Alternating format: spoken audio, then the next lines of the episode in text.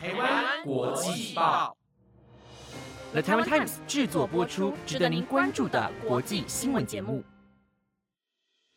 欢迎收听台湾国际报，我是心情，马上带您来关心十二月十一号的国际新闻重点。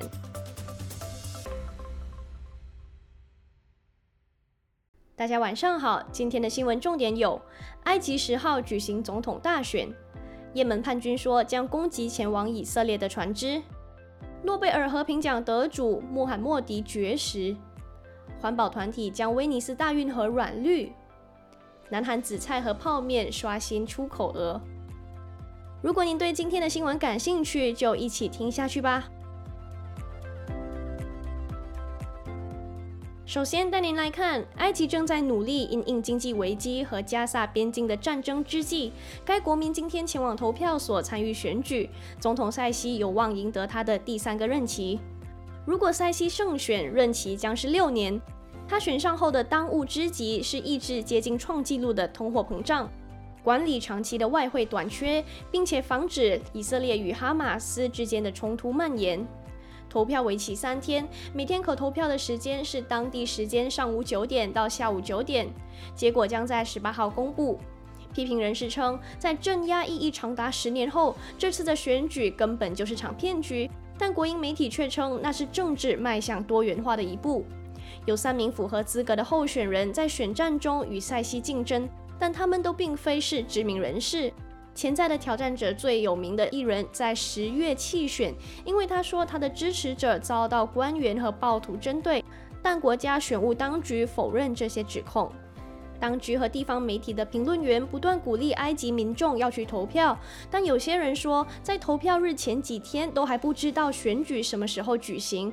另外，还有人说不知道投票能带来什么不同。曾经是埃及军方首长的塞西，二零一三年推翻埃及第一任民选总统穆斯林兄弟会的穆西，隔年以百分之九十七的得票率选上总统。之后，他监督了一场席卷自由派、左翼活动人士、伊斯兰主义分子的镇压行动。人权组织对此表示，已经有几万人被监禁。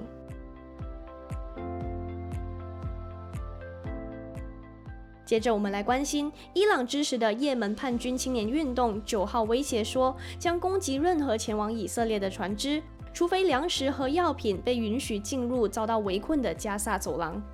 这项最新警告正值红海与邻近水域的紧张情势升温之际。自从十月七号以色列哈马斯战争爆发以来，青年运动发动了一系列的海上攻击。在一份发表在社群媒体的声明中，青年运动说，如果人道援助不允许进入加沙地区，他们将阻止前往犹太复国主义实体的船只通过。青年运动近期攻击了他们宣称与以色列有直接关联的船只，但最新的威胁扩大了他们可能攻击的目标范围。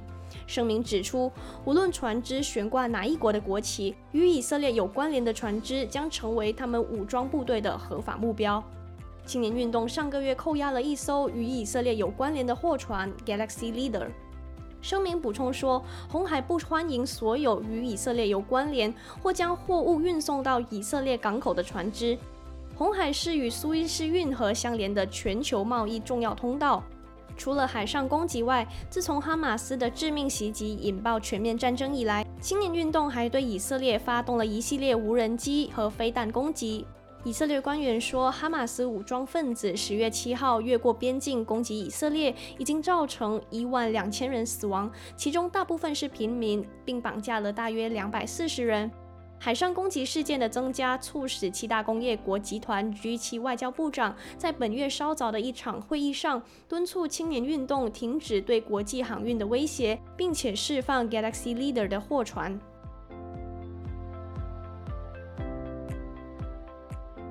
一起来看看诺贝尔和平奖颁奖典礼将在十二月十号在挪威首都奥斯陆举行。被伊朗当局监禁的女性人权活动人士穆罕默迪荣获二零二三年诺贝尔和平奖，她的亲人将带她领奖。穆罕默迪从十二月九日开始绝食，评委给她颁发的是表彰她反对压迫伊朗女性以及为促进所有人的人权和自由所做的奋斗。穆罕默迪今年五十岁，自从二零一六年五月起遭到监禁。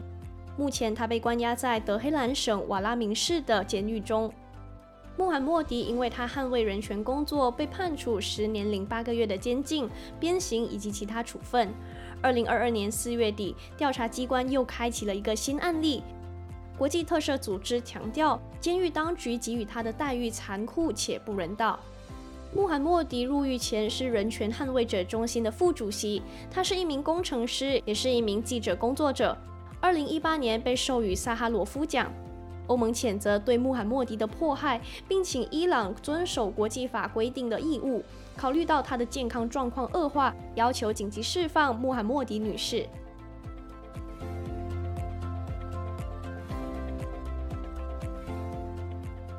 接下来，一起来关注环保团体反抗灭绝人士。昨天将威尼斯大运河和意大利的几条河流染成了绿色，为正在进行的联合国气候峰会 COP28 缺乏进展表达抗议。综合法新社和路透社报道，根据在社群网站上发布的影像，环保人士下午在路人、游船贡多拉船夫和游客的面前，将荧光绿色液体倒入威尼斯大运河。与此同时，活动人士在著名的景点里奥多桥将横幅悬挂在安全绳索上，上面写着 “COP28”。各政府谈判之际，我们命悬一线。反抗灭绝意大利分部在社群平台 X 上表示，他们在威尼斯大运河喷洒了一种无害的荧光素。这个团体在声明中感叹说：“气候危机已经对意大利造成灾难性的影响。科学告诉我们情况会变得更糟，但政治人物却在胡闹、浪费时间。”声明还说：“我们正对这样毫无作为的情况做出反抗。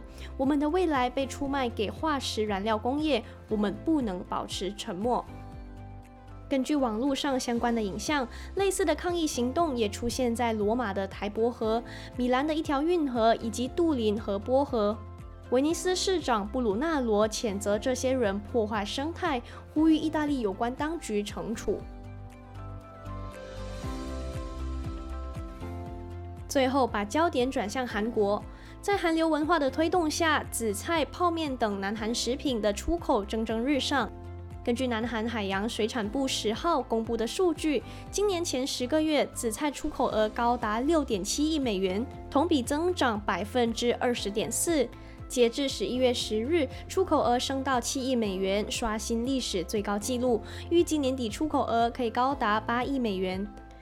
按照出口目的地来看，对美国出口最多，其后依次为日本、中国、泰国、俄罗斯等。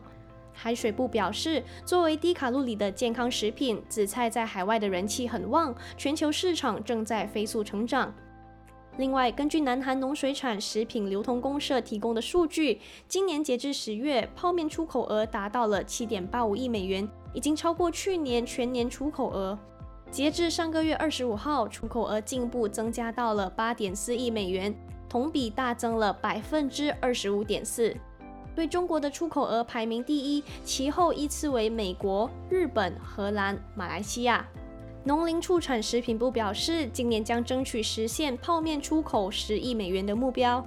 分析认为，全球掀起的韩流热潮对泡面出口产生了直接的影响。电影《寄生上流》等影片的全球影响力也带动了泡面的热销。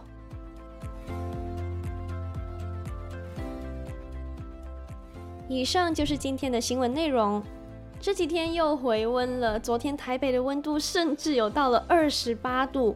虽然对冬天来说这个温度是稍微比较高的，但是我觉得阳光很漂亮诶，走在路上心情都会变好。